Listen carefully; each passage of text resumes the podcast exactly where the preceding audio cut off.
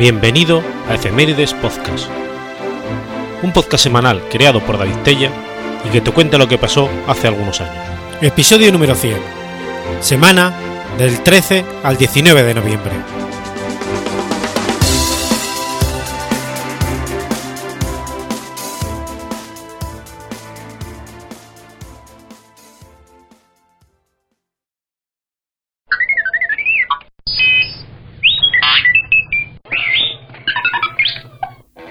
Sábado 13 de noviembre de 1976. Se considera la fecha oficial de nacimiento de la banda trapera del río. La banda trapera del río es una banda de rock nacida en el barrio de San Ildefonso de Cornellá de Llobregat, Barcelona. Al haber surgido prácticamente de forma simultánea con el estallido punk, se le considera como precursores del mismo en España, aunque los miembros del grupo no se consideraban punks. De hecho, aunque su música bebe de ese estilo, en realidad, más en cuanto a actitudes, el suyo era un rock urbano y desencarnado con sonoridades de garage rock. Hay que tener en cuenta que los miembros que configuraron el sonido definitivo de la banda provenían de grupos de rock sinfónico o progresivo.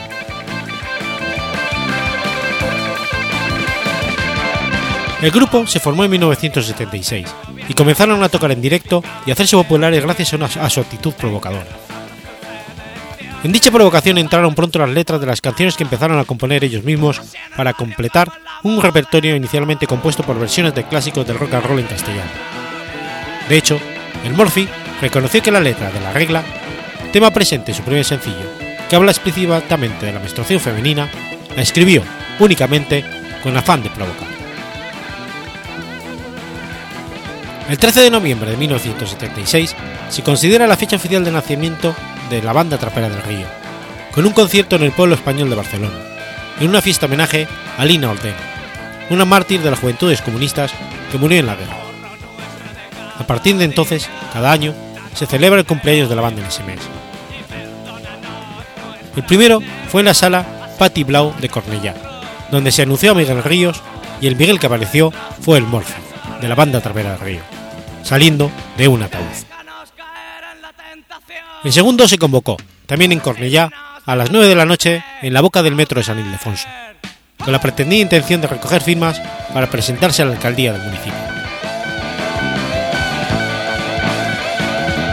El tercer aniversario se, celebró con conciertos en el Limpstick de Barcelona y la presentación de los mismos se hizo en una rueda de prensa en un sex shop del antiguo barrio chino, ahora barrio del Raval.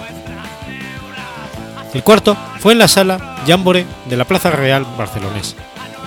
Se promocionó con una carpeta que incluía una de las famosas fotos de la sesión que hizo Salvador Costa de los Traperos, en un lujoso salón del Hotel Urbis, y trajeados por Antonio Miró.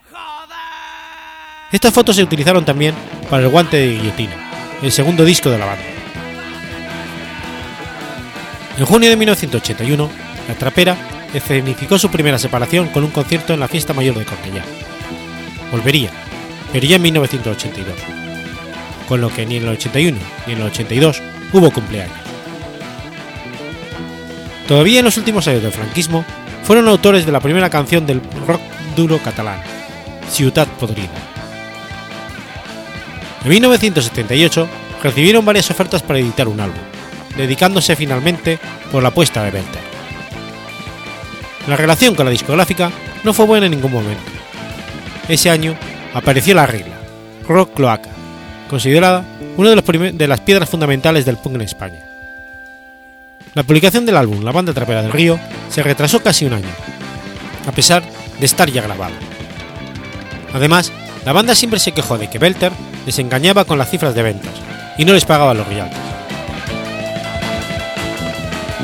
En 1992, con motivo de la reedición de sus dos primeros LPs, el grupo se volvió a juntar. Grabaron dos discos más y se volvieron a separar en 96. En 2009, a pesar de la muerte del tío Modes, el 1 de noviembre de 2004, la banda volvió a reunirse, hasta su concierto de despedida el 25 de marzo de 2010 en las Ramblas de Barcelona. Este último recital se convirtió en un homenaje a Juan Raf Pulido, ingresado en un hospital el día anterior a causa de la enfermedad que habría de acabar con su vida el 13 de abril de 2010. Murphy Gray, en un artículo a modo de despedida a Juan Pulido, apareció en la revista La Factoría. Afirmó que las cenizas de la trapera se quemarían con Juan en el infierno o en el cielo. Pese a ello, y con motivo del 40 aniversario de la fundación de la banda, en 2016 la misma anunció su vuelta a los escenarios, en una gira que comenzó el 18 de noviembre en la Sala Salamanca, del Hospitalet de Llobregat. La banda trapera del Río se convirtió, durante sus años de éxito, en una importante expresión de la vida del extrarradio del cinturón de barcelonés, al margen del resurgir de la cultura catalana y de la transición de la democracia contemporánea.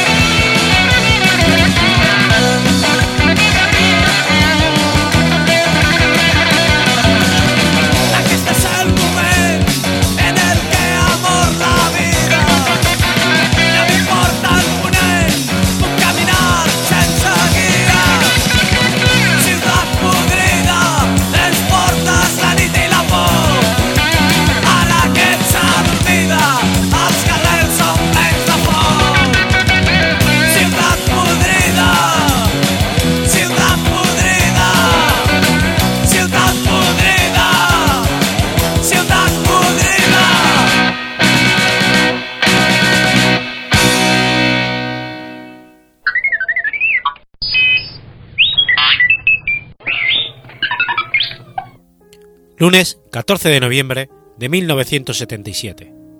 Muere Bhaktavidenta Swami Prabhupada.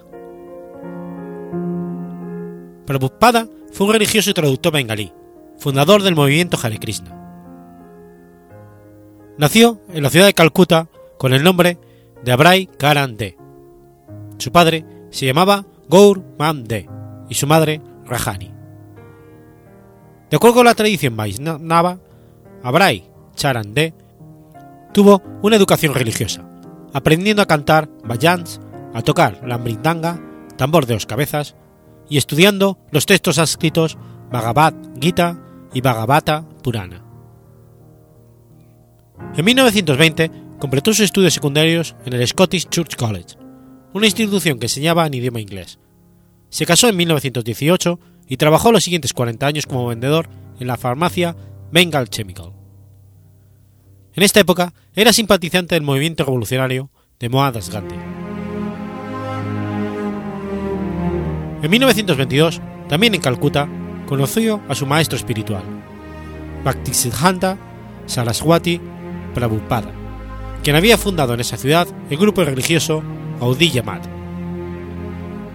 En ese primer encuentro, Bhaktisiddhanta le dijo que debía predicar las doctrinas krishnatistas en inglés, y le animó a que escribiera artículos en ese idioma para la revista Harmonist. Abray Charandé lo visitaba siempre que podía, aunque se mantuvo alejado de las intrigas y conspiraciones del grupo Gaudiya Math. Once años después, en Allahabad, Abhay Charan aceptó convertirse en su discípulo. Bhaktisiddhanta le dio un nombre espiritual, Abhay Charanaravinda Das.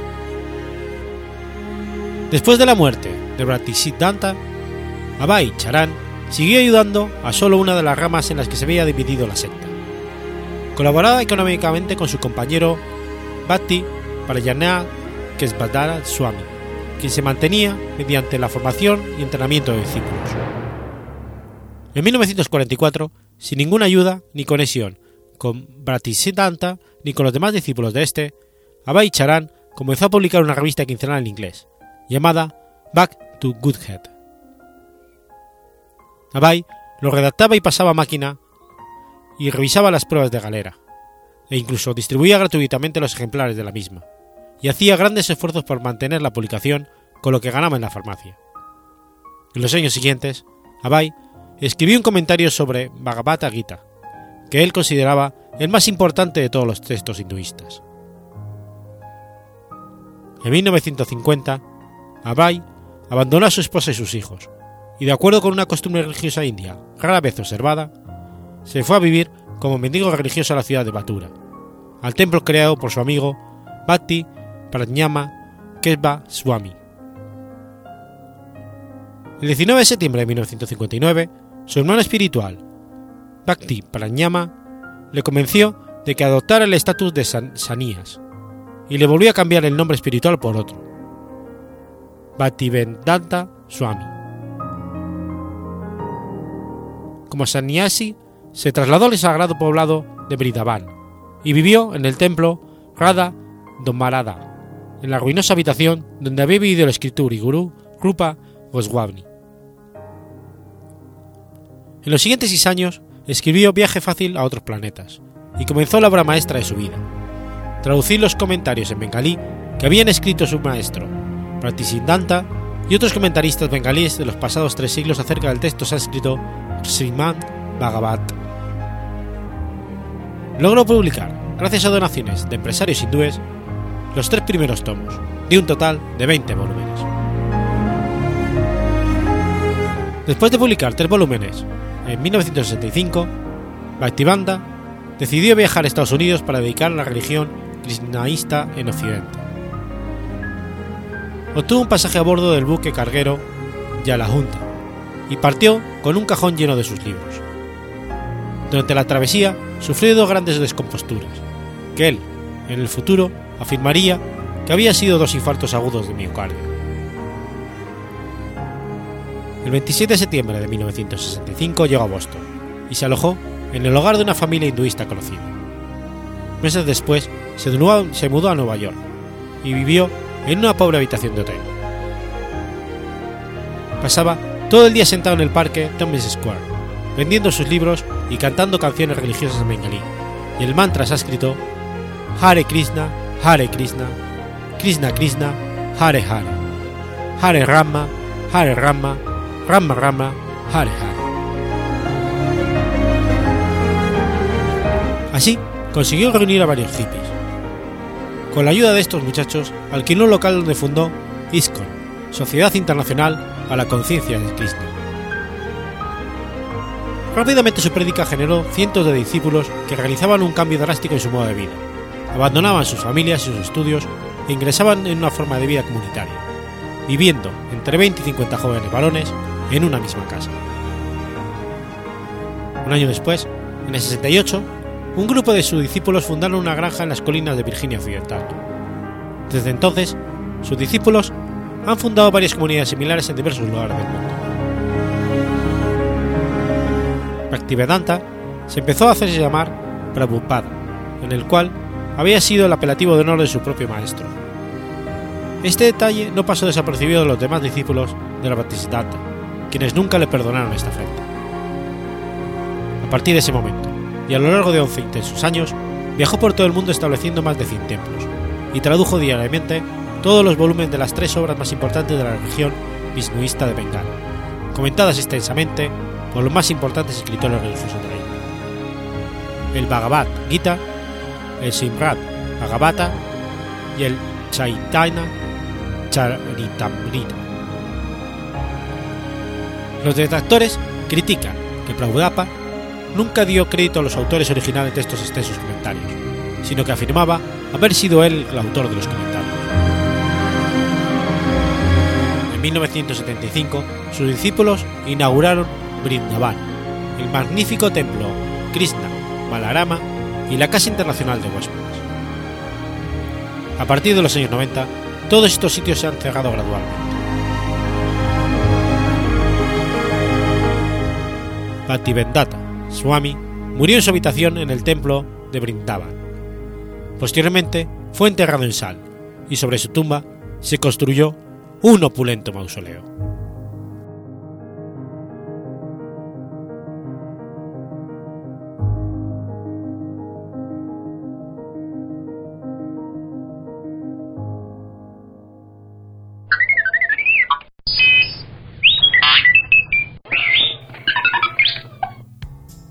Lunes 15 de noviembre de 1971.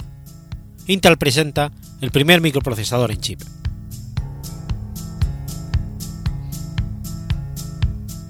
El Intel 4004, un CPU de 4 bits, fue el primer microprocesador en un simple chip, así como el primero disponible comercialmente. Aproximadamente al mismo tiempo, algunos otros diseños de CPU en circuito integrado, tales como el militar F-14 CADC de 1970, fueron implementados como chipsets, es decir, constelaciones de múltiples chips. El 4004 fue lanzado en un paquete de 16 pines CERDIP el 15 de noviembre de 1971. Fue el primer microprocesador de computadora diseñado y fabricado por el fabricante de chips Intel, quien previamente hacía semiconductores de chips de memoria. Marcian Ted Hoff formuló la propuesta arquitectónica en 1969.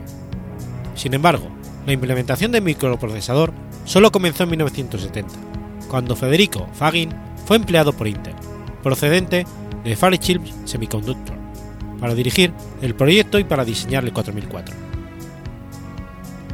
En Fairchild, Fagin había desarrollado la tecnología pionera llamada Silicon Gate Technology, y había también diseñado el primer circuito integrado CMOS usando la tecnología SGT en 1968, demostrando la viabilidad de esta nueva tecnología. Tan pronto como empezó a trabajar para Intel, Fagin creó una nueva metodología de Random Logic Design, con Silicon Gate, que no existía previamente, y que lo utilizó para encajar el microprocesador en un único chip. Su metodología fue usada en todos los primeros diseños de microprocesadores de Intel. Masatoshi Shima, de, de Busicom, asistió a Fagin durante el desarrollo de la familia 4004. más tarde, escribió el software para la calculadora Busicom. Shima se unió a la compañía Zilog y la, la, primera compañía dedicada exclusivamente a microprocesadores, fundada por Federico Fagin a finales de 1974, y desarrolló el diseño del Z80 con Fagin. Originalmente diseñado por la compañía japonesa Busicom para ser usado en su línea de calculadoras, el 4004 fue proporcionado con una familia de chips de soporte especialmente diseñados para él. Por ejemplo, cada ROM de programa internamente guardaba su propio uso los 12 bits de direcciones del programa del 4004, lo que permitía, si las 16 ROM fueran instaladas, acceso de 4K de memoria sobre el bus de direcciones de 4 bits. El circuito 4004 fue construido con 2.300 transistores y fue seguido al año siguiente por el primer microprocesador de, 4, de 8 bits, el 8008, que contenía 3.300 transistores, y el, 4, y el 4040, que era una versión revisada del 4004. Como su cuarta entrada en el mercado de microprocesadores, Intel lanzó el CPU que comenzó la revolución del microprocesador, el 8080, usado por el Altair 80 8800. Las especificaciones técnicas son microprocesador de 4 bits. Contiene 2300 transistores. Encapsulado CERT-DIP de 16 pines. Y una máxima velocidad de reloj de 740 kHz. Usa arquitectura Harvard, es decir, almacenamiento separado de programas y datos.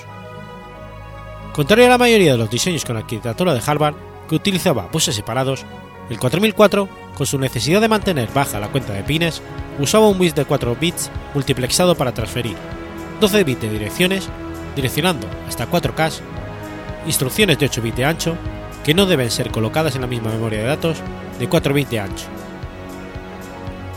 El conjunto de instrucciones está formado por 46 instrucciones, de las cuales 41 son de 8 bits de ancho y 5 de 16 bits de ancho.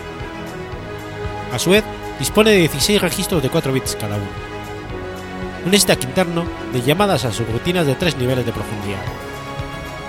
Y un chipset para crear sistemas basados en 4004.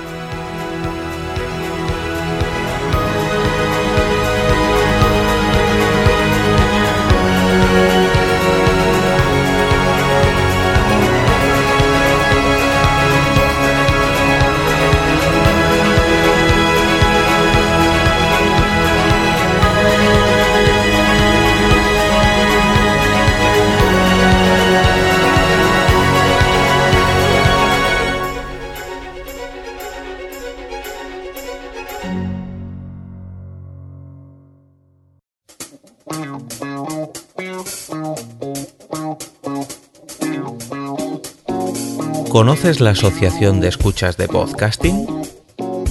Asespod es el primer lugar de encuentro para todas aquellas personas que escuchan este formato de audio.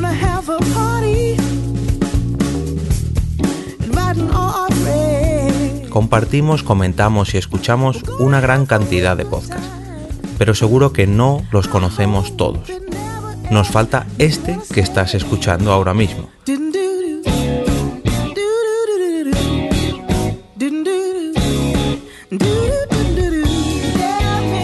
Queremos que tú, oyente de este podcast, formes parte de todo esto. Asociate gratis en nuestra web, asespod.org. Búscanos en las redes sociales, Twitter, Facebook y Google ⁇ Recuerda, asespod.org.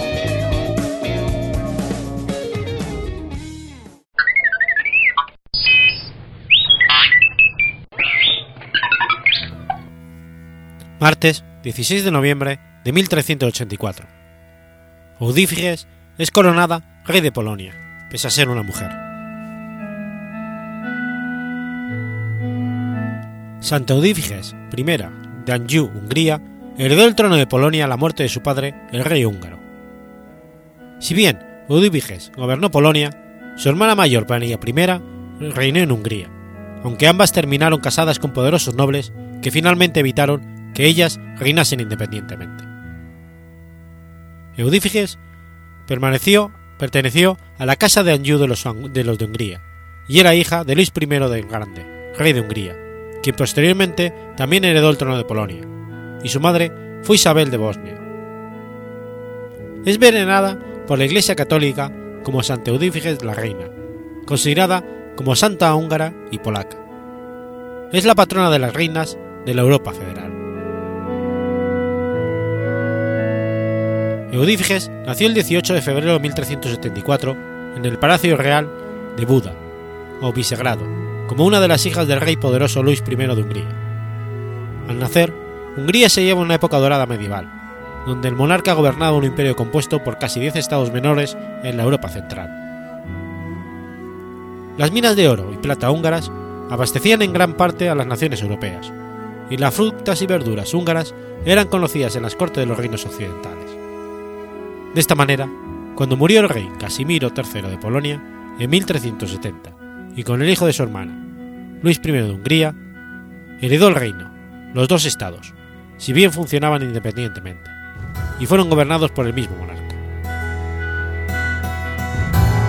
Esto conllevó a ciertos problemas al inicio, pero fue más trágico el drama que tenía que resolver el rey Luis I. No contaba con hijos herederos varones, así que hizo que sus hijas fuesen aceptadas por la nobleza como sus sucesoras tras su muerte. Luis I falleció en 1382 y de inmediato surgieron los conflictos sucesorios, durante donde sus hijas fueron coronadas como reinas, pero no ejercieron el poder independientemente. Eudífiges había sido comprometida en matrimonio con el duque Guillermo de Austria, que para la época era un joven de 14 años. Sin embargo, la nobleza polaca no deseaba ver a un Habsburgo en el trono de Polonia junto a la reina, así que consiguieron la anulación del compromiso. Por otra parte, estos arreglaron que la reina Eudífiges, de 10 años de edad, fuese tomada por esposa por el pagano Jagiellon, duque de Lusitania, quien para casarse se tuvo que convertir al cristianismo, lográndose finalmente la conversión de los lituanos y la asimilación al mundo cristiano civilizado medieval. Automáticamente se volvió el soberano polaco con el nombre Vladislao II de Polonia. Vladislao pasó a ejercer el gobierno, quedando la reina en segundo plano. A pesar de ello, fue una ferviente colaboradora de su esposo. Esta unión no tuvo descendencia, ya que la única hija del matrimonio murió a los pocos días de nacer. Tras quedar en estado nuevamente, Eudífiges murió de sobreparto, y su viudo contrajo matrimonio tres veces más, dejando descendencia. A pesar de ser venerada en Europa durante siglos, no fue hasta 1979 cuando el Papa Juan Pablo II rezó ante su sarcófago. Fue beatificado en 1986 y canonizada en Cracovia el 8 de junio de 1997. Es la santa patrona de las reinas de la Europa Unida.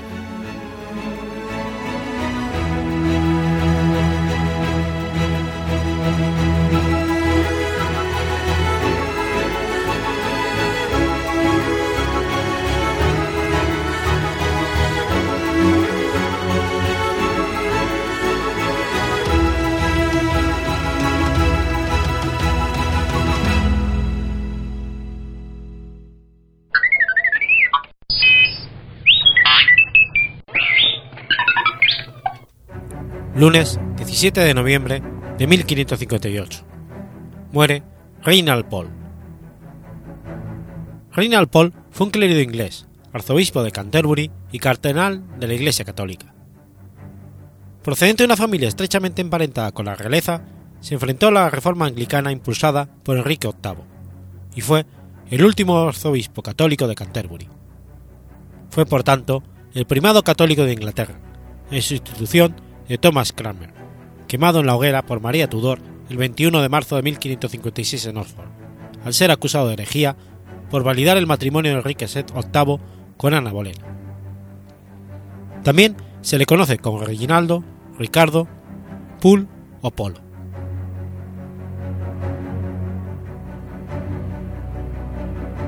Fue hijo de Sir Richard Paul, sobrino de Margarita Beaufort, madre del rey Enrique VII de Inglaterra, y Margaret Paul, condesa de Salisbury. Sus abuelos maternos fueron George Plantagenet, primer duque de Clarence, e Isabel Neville, duquesa de Clarence. Tenía un estrecho parentesco con la familia real inglesa, precisamente por lo que abandonó su país tras el divorcio de Enrique VIII y su proclamación como cabeza de la Iglesia anglicana. Quien fue el último arzobispo católico de Canterbury, Reginald Paul, Nació en el castillo de Stockton, en Staffordshire. Ingresó en 1512 en el Magdalen College de Oxford, donde sería alumno del clérigo William Latimer y del humanista Thomas Linacre. Con todo, en 1521 viajaría a Padua, donde entraría en contacto con importantes personajes y promotores del Renacimiento italiano, como Pietro Bembo, Giovanni Pietro Carafa, Pier Paolo Bergerio, el joven, y Pietro Martire Vermigli. Sus estudios fueron financiados en parte por el Corpus Christi College de Oxford, hecho que le permitió estudiar al extranjero durante tres años. Paul volvió a Inglaterra en julio de 1526, y fue entonces cuando Enrique VIII le ofreció el arzobispado de York, o la diócesis de Winchester, a cambio de apoyar el divorcio del rey con Catalina de Aragón. Reginald Paul no aceptó la oferta y se vio obligado a exiliarse a Francia y en Italia el año 1532, donde continuó sus estudios tanto en Padua como en París. Fue perseguido por toda Europa desde su salida a Inglaterra, y tras su tortuosa llegada a Roma, fue nombrado cardenal por el Papa Pablo III en 1536. En 1542 fue designado como uno de los tres delegados pontificios para presidir el Concilio de Trento, y a la muerte de Pablo III estuvo tan solo un voto de convertirse en el siguiente. La muerte de Eduardo VI el 6 de julio de 1553 y la posterior coronación de la católica María Tudor en el trono de Inglaterra precipitó el retorno del exilio de Reginald Paul. Sin embargo, el retorno fue deliberadamente pospuesto hasta 1554, para evitar que su llegada a Inglaterra provocara el resurgimiento de los opositores al matrimonio de María Tudor con Felipe II de España. Con todo, en 1557, Reginald Paul es nombrado arzobispo de Canterbury, legado apostólico de la Santa Sede y consejero personal de la reina. Su brazo derecho fue, fue Fray Bartolomé de Carranza, enviado a Inglaterra por Felipe II. Tras su llegada a Londres, se presentó ante el Parlamento y los reyes para admitir de nuevo a los miembros de la Cámara en el seno de la Iglesia Católica y para librar a Inglaterra de la excomunión pontificia. Paul fue el autor de la comparación de Felipe II con el rey Salomón, que para algunos autores fue una de las influencias que combinarían con la construcción del Escorial. También fue autor del desafortunado saludo a María Tudor, Ave María Benedictus Frutus Ventris Tui, durante su famoso embarazo imaginario de Felipe II, que para algunos rozó la blasfemia. Reginald Paul se convirtió en una figura muy influyente durante el reinado de María Tudor y compartió la responsabilidad de la persecución y la condena de los numerosos protestantes, hecho que daría a la reina María el sobrenombre de María la Sanguinaria. Contrariamente a sus intenciones, Paul contribuyó al desprestigio de la Iglesia Católica en Inglaterra y forzó los argumentos de los reformistas ingleses. Bajo el papado de Pablo IV, fue acusado de herejía en la corte romana. Su discípulo, Gasparo Contarini, fue procesado en cambio. De hecho, Paul siempre había mantenido la esperanza de un arreglo pacífico de las disensiones en el seno de la Iglesia, a diferencia del octogenario Papa, que evolucionó a favor de una defensa armada de la Iglesia Católica, actitud que junto a la conversión de algunos de sus amigos de Viterbo al protestantismo hicieron sospechoso a su círculo ante la Inquisición. Su temprana muerte le libró de un proceso inquisitorial.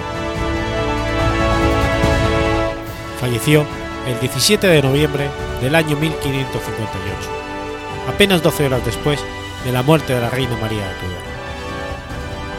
Fue enterrado en el lado norte de la corona en la Catedral de Canterbury.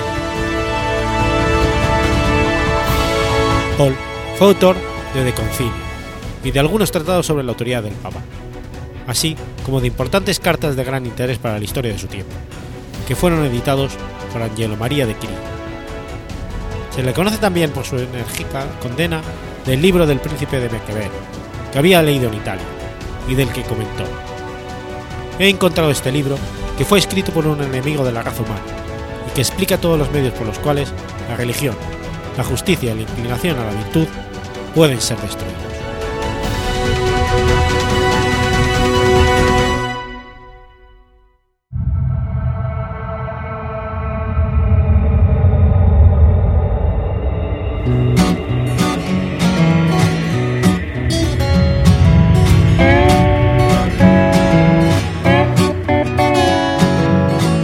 ¿Sabías que existe una asociación donde damos voz a los podcasts?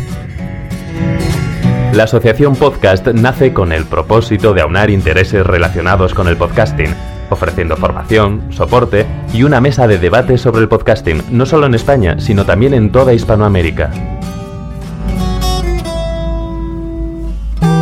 Entre nuestros proyectos destacan nuestro libro colaborativo, la organización de diferentes eventos relacionados con el podcasting como las jornadas de podcasting, los premios de la Asociación Podcast y Radio Podcastellano.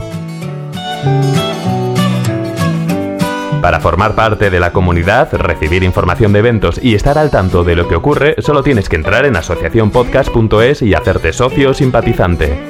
Ahora es tu oportunidad de formar parte de esta gran comunidad asociacionpodcast.es. Si lo prefieres, puedes escribirnos a info@asociacionpodcast.es y responderemos todas tus dudas. También puedes seguirnos en Twitter con el usuario AsociaPodcast.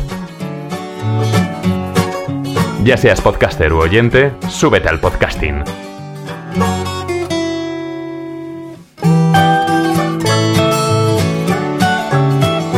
Gracias, de nada. Súbete al podcasting.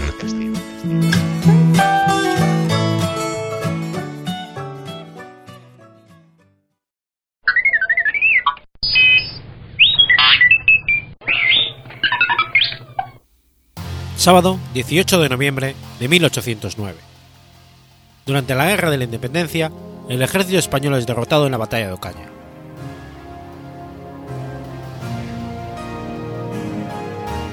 La batalla de Ocaña fue un enfrentamiento militar de la Guerra de la Independencia española. Tuvo lugar el 19 de noviembre de 1809 junto al municipio toledano de Ocaña. Enfrentó a un ejército francés de unos 40.000 infantes, 6.000 caballos y una numerosa artillería al mando del mariscal Soult con otro español de unos 51.869 hombres, de los cuales 5.766 eran de caballería, con 55 piezas de artillería al mando del general Areizaga. Después de la batalla de Talavera, Francisco de Guía sucedió al general Cuesta en el mando del ejército de Extremadura. Cumpliendo las órdenes de la Junta Central, Eguía pasó a reunirse con el ejército de la Mancha, que derrotando en la batalla de Almonacid se había instalado en Sierra Morena, sentando a finales de septiembre su cuartel general en el municipio ciudadaleño de Daimiel, donde tomó el mando. Situado el ejército inglés de los Wellington en Portugal, Eguía solo había dejado en Extremadura unos 12.000 hombres al mando del duque de Alburquerque. El ejército formado por la Junta Central era el mejor y más fuerte que España había conseguido reunir tras el desastre de Tudela, gracias a los uniformes, las armas y el equipamiento enviados por los aliados británicos. Los efectivos con los que contaba el 3 de octubre eran 51.896 infantes, 5.766 caballos, 35 piezas de artillería y algunas compañías de zapadores. En cuanto al ejército francés, ya concentrado de nuevo después de su victoria de Monacid de Toledo, efectuó un movimiento ofensivo en dirección a Daimiel, por Villarrubia de los Ojos, con el primer cuerpo al mando del mariscal Víctor, y por Villa Arta a Manzanares con el cuarto regimiento del cuerpo del mariscal Sebantini, lo que obligó de nuevo al ejército de la Mancha a volver a su refugio de Sierra Morena. Este hecho disgustó en extremo a la Junta Central, que acariciaba la idea de arrojar al enemigo de Madrid y al general Eguía fue destituido debido a su insurrección y conducta en extremo prudente, sucediéndole en el cargo el general Juan Carlos de Areizaga, quien se había dado a conocer recientemente en la batalla de Alcañiz y se encontraba en Lérida, comisionado por el general Blake para preparar la resistencia de la ciudad a los ataques de los franceses de Aragón. Fue nombrado jefe, del ejército del centro el 22 de octubre de 1809, tomando posesión al día siguiente. El 3 de noviembre, Arizaga se traslada con sus tropas pasando el cuartel general a Santa Cruz de Mudela y el 7 de noviembre a Herencia. Las tropas de Arizaga estaban organizadas en una vanguardia, siete divisiones de infantería y otra de caballería, mandadas respectivamente por los brigadieres Zayas, Luis Laci, Gaspar de Vigodet, Pedro Agustín de Girón, Francisco González Castejón, mariscales de campo Tomás de Zairín y Pelegrín Jacobe, brigadiers Francisco Copos y mariscal de campo Manuel Freire, muy experto el último en el manaje de la caballería. La caballería precedía al ejército para explorar el terreno, que se apresuraban a abandonar los jinetes imperios franceses de Monavid y París, al ver la rapidez con que avanzaban los españoles. A pesar de ello, tuvieron lugar algunos combates, como sucedió en la Cuesta del Madero y en las mismas puertas de Ocaña, junto a cuya villa se encontraba ya reunido el 11 de noviembre todo el ejército español, habiéndola abandonado la noche anterior la brigada Mulaú y la división polaca del cuarto cuerpo, que se replegaron hacia Aranjuez. Arizaga se dispuso el 14 de noviembre a efectuar el paso del Tajo. La división Laci por Colmenar de la Oreja y el resto del ejército por Villamanrique de Tajo, donde a uno y otro lado desplegaron los ingenieros españoles dos puentes de carros. Dicha operación se vio entorpecida por un temporal que duró tres días. Este inesperado contratiempo desconcertó a Arizaga y desistió de ella, perdiendo un tiempo precioso, pues mientras él permanecía en Santa Cruz de Zarza, en la mayor indecisión, los franceses reunían en Aranjuez todas sus fuerzas al mando del rey José Bonaparte en persona, con el mariscal Soult, 40.000 infantes, 6.000 caballos y numerosa artillería, que mandaba el general Senarmont. Sin embargo, recelosos todavía los franceses, y sin resolverse tomar la ofensiva, dejaron que Arizaga avanzase de nuevo a Ocaña, el 18 de noviembre, donde tuvo un choque de caballería en Ontigo, pudiendo el general español establecerse allí tranquilamente sus tropas en la mañana del 19 de noviembre, a saber que los franceses habían al fin determinado atacar. El ejército español formó en dos líneas a derecha e izquierda de Ocaña, con la caballería en los flancos. el grupo mayor, mandado por el general Freire, a la derecha, un poco a retaguardia, y el otro grupo al mando del coronel Osorio. A las 10 de la mañana rompieron el fuego las guerrillas de uno y otro ejército, dirigiéndose el mariscal Mortier con las divisiones polaca y alemana del cuarto cuerpo, apoyadas por el quinto cuerpo, contra la derecha y centro del ejército español, mientras la de Soyes se presentaba al frente de Ocaña, por la derecha de aquellas, y el general Senarmont establecía casi la artillería de ambos cuerpos en una prominencia que dominaba perfectamente el campo de acción, quedando en reserva con la Guardia Real y las tropas restantes. La caballería imperial francesa, puesta a las órdenes del general Sebastini, dio un gran rodeo para practicar un movimiento envolvente sobre la derecha española, objetivo principal del ataque. La primera comitiva de los soldados polacos fue rechazada por los españoles, que salieron a su encuentro y solo pudieron ser contenidos por su avance de la artillería francesa, bajo cuya protección se rehizo de nuevo el frente polaco. El frente español reiteró el ataque con más energía, y pese a los esfuerzos de su artillería, fue empujada la línea española a retaguardia, teniendo el fin que efectuara un cambio de frente, ante la amenaza de la caballería de Sebastini, que se divisaba ya hacia su flanco. Dicho movimiento, difícil en circunstancias tan críticas, incluso para tropas veteranas, lo efectuaron las tropas españolas, unas en desorden, otras con el mayor aplomo y serenidad, sobre todo las de la primera división, cuyo jefe, el brigadier Lacey, empuñando la bandera del regimiento de Burgos, para adelantar a los suyos, escarmentó a los que se acercaban a acosar, siendo herido el general francés Legual, que perdió además uno de sus ayudantes. También fue gravemente herido, por parte española, el marqués de Villacampo, ayudante de Lacy. Viendo mariscal Mortier que flanqueaba su primera línea, mandó a Girard que con su división, la primera del quinto cuerpo, marchase por los intervalos de aquella contra los españoles, los cuales, observando que por su izquierda las tropas de Desoyes estaban próximas a penetrar en Ocaña y que por su derecha la caballería española huía ante la gran masa de jinetes franceses dispuestos a la carga, cedieron al fin buscando el apoyo de la vanguardia. Poco más tarde del mediodía, la caballería imperial francesa, dejando cortados con su rápido movimiento envolvente regimientos enteros, obligó al ejército español a rendir las armas. En las filas españolas, todo fue confusión y pánico, siendo impotentes los jefes y oficiales para contener la dispersión. Zayas, recibiendo cada instante órdenes contradictorias, se mantuvo algún tiempo en su puesto, pero ocupaba la villa de Ocaña por los soldados de Giral y de Soyes. Tuvo también que retirarse, aunque lo hizo en buen orden, retrocediendo paso a paso hasta llegar a dos barrios, donde fue al fin envuelto en la derrota general.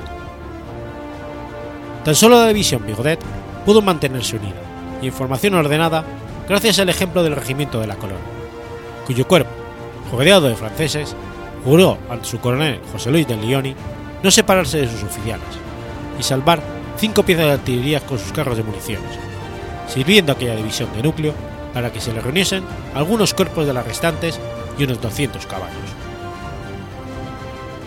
Esta columna se dirigió a Yepes, más tarde a la Guardia, y hallando este pueblo ocupado por el enemigo, a Turleque, en cuyo punto volvió a ponerse a las órdenes de su general en jefe, sin haber dejado en tan largo y tortuoso camino ni un hombre ni una pieza.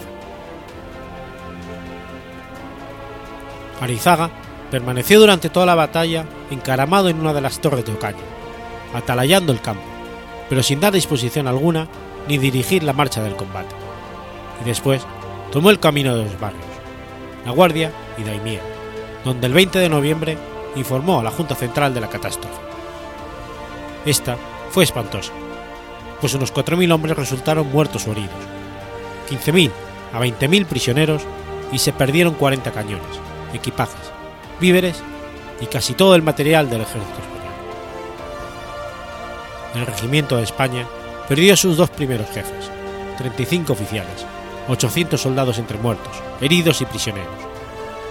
El de Málaga, las dos terceras partes de su fuerza y casi la mayor parte de los cuerpos.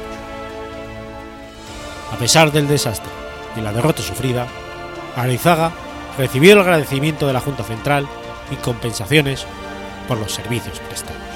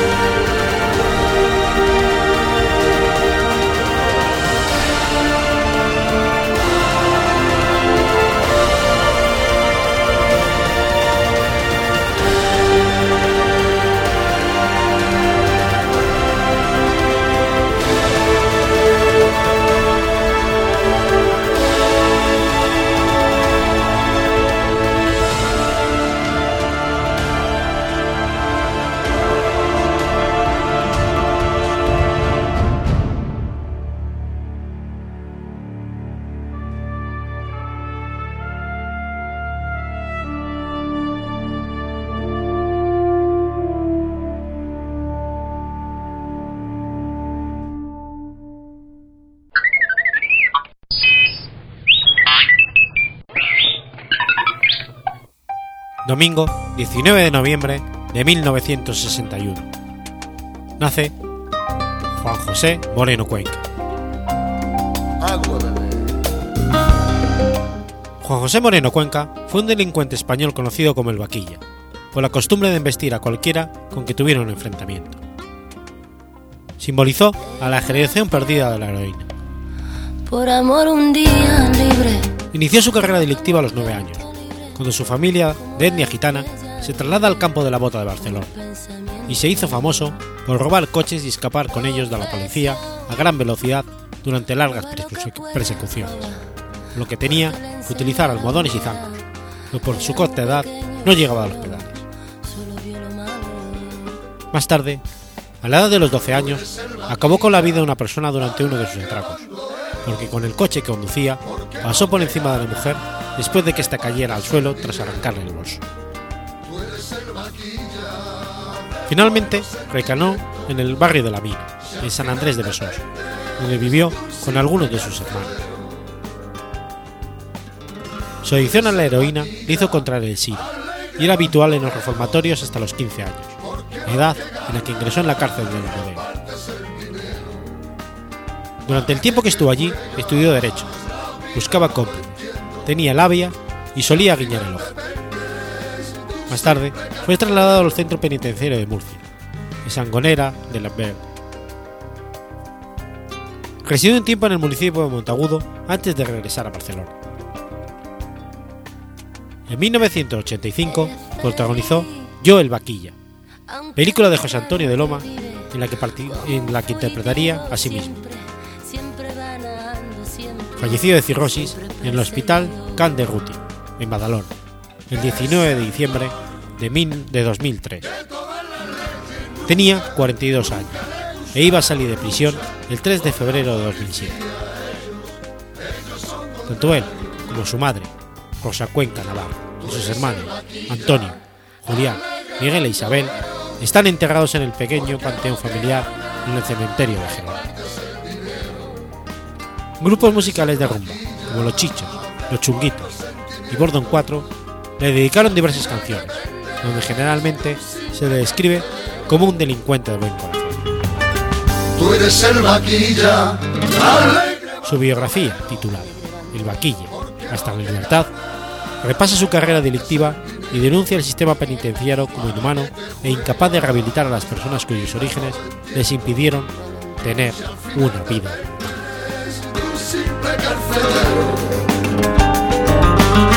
Tú eres el vaquilla, alegre bandolero, porque no te ganas, repartes el dinero. Tú eres el vaquilla de buenos sentimientos, si al final dependes de un simple carcelero. Tú eres el vaquilla, alegre bandolero porque lo que ganas repartes el dinero. ¿Para qué te juegas? La vida no lo entiendo. Si al final dependes de un simple carcelero.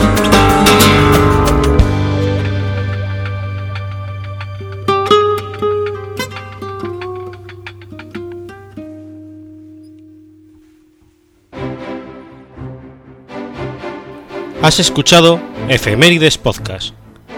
Si quieres ponerte en contacto conmigo, puedes hacerlo por Twitter a la cuenta arroba efemeridespod o mi cuenta personal, arroba telladavid, o por correo electrónico a la dirección efemeridespod arroba gmail.com.